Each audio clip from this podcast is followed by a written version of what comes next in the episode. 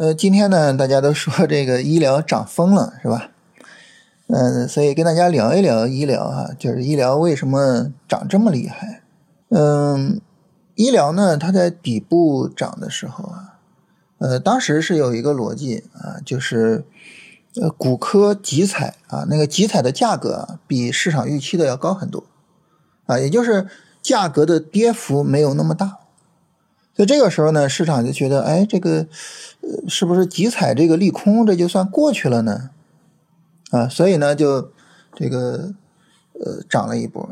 那后来呢，又出现一个央行呢，它设立了一个专门设立了一个基金，是用于什么呢？用于医疗器械的更新改造。那很自然的，就对医疗器械这个板块是有一个重大的利好，是吧？所以我们也能够看到哈，整体上医疗器械的一个。涨幅是比这个医药的涨幅是要大的啊，原因也在这儿啊，它有一个直接的刺激作用啊，所以整体上呢，这个基本面的逻辑就是这样。但是呢，我们去理解这个基本面的逻辑是这样的时候，我们会觉得有点不够啊。什么叫有点不够呢？你比如说，你说医疗涨了百分之二，涨了百分之三，你使用这两条逻辑去解释啊，它是能够解释得通的，是吧？这个为什么涨百分之二呢？哎，因为有这样的利好。但是呢，当医疗涨了呃百分之八、百分之九的时候，是吧？你再使用这个逻辑去呃回答，好像就有点不太够了，是吧？那是什么呢？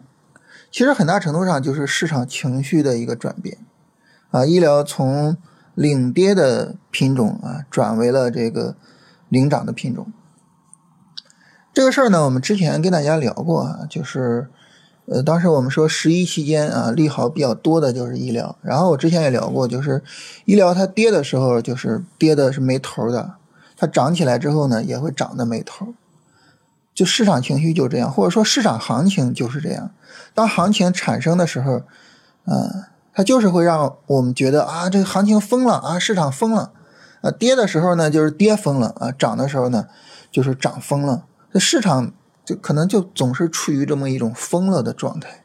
其实我我们经常说美股比较理性，是吧？A 股呢，因为散户多，所以这个可能比较情绪化。但是我觉得，呃，我我作为一个散户，我觉得我不背这个锅啊。美股照样是非常情绪化的，市场就是情绪化的。你像昨天那个美国的 CPI 出来之后，当时美股还没有开盘。啊，当然它的股指期货是开盘的哈，直接跳水暴跌，然后连带着呢，这个欧洲的市场也是暴跌，然后美股开盘呢就就直接大幅度的一个低开，低开之后呢就收了一根非常大的大阳线，啊，你说你说这种情况它是很理性的吗？对不对？很明显不理性，就是你稍微有一点风吹草动，然后这个 交易员的啊这个这个。整个的精神这这这这绷紧了是吧？然后这大幅度的行情的波动。其实昨天那个 CPI 出来，你说它很严重吗？对吧？也没有很严重。然后你说这个美联储的加息没有效果吗？其实所有人都知道，任何一个稍微懂一点经济学的人都知道，就加息的效果它需要一个缓慢的长期的过程才能够体现出来。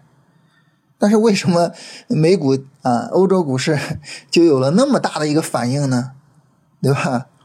啊，所以呃，在很大程度上呢，就是说市场就是情绪化的，市场就是要走极端啊，跌的时候走极端，涨的时候也是走极端，是吧？我们在前面就说啊，光伏涨疯了，是吧？HJT 电池涨疯了，再往前呢，就是房地产涨疯了，是吧？就是你会发现，无论什么板块涨，它都会涨疯了，就没有哪一个板块说啊，这个板块涨啊，这个板块很稳定啊，这什么没有，很少见啊。你像 A 股里边，也就像长江电力这种股票是吧，非常稳定的这种牛市的上涨，就很少有股票说就是很稳定的就是上涨啊，就是永远是疯了。所以股市这个东西呢，就是这样，就是。它就是一种癫狂或者是半癫狂的状态，啊，就他半癫狂，就就你就你就觉得啊，就已经很正常了，是吧？已经很正常了，很多时候可能就是一个很大的一个很癫狂的一个状态，所以市场就是这样。那对于我们呢？对于我们身处其中的话呢？呃，我觉得就是很大程度上的一点啊，就是随势而动，就是哪儿癫狂，我们到哪儿去啊，随时而动。呃，我们今天聊就是未来，比如说很长一段时间值得跟踪的板块，但是现在市场没有调整，还不知道啊，就是你得你得等它调整了才知道谁能扛得住。就是医疗，这当然是吧。然后呢，赛道啊，包括光伏还有希望是吧？风电是吧？还有希望。呃，然后呢，就是有一个可能不太引人注意的板块，就是肌肉啊。肌肉今天没涨啊，肌肉今天大盘大涨，但是肌肉是跌的啊。但是肌肉就等它调下来看看啊。如果说要是能够维持住的话，其实未来肌肉还是值得期待的。就是这些板块。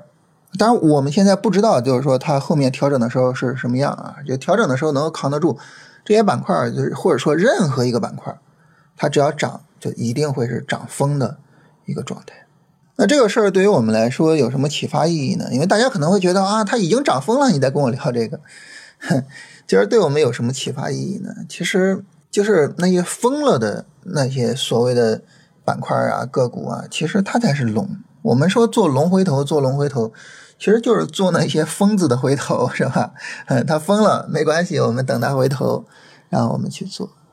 啊，很多时候呢，我们一说一个行情疯了啊，一个行情是吧，然然后就我们的感觉就是哇，它不能碰了，它不能什么了，是吧？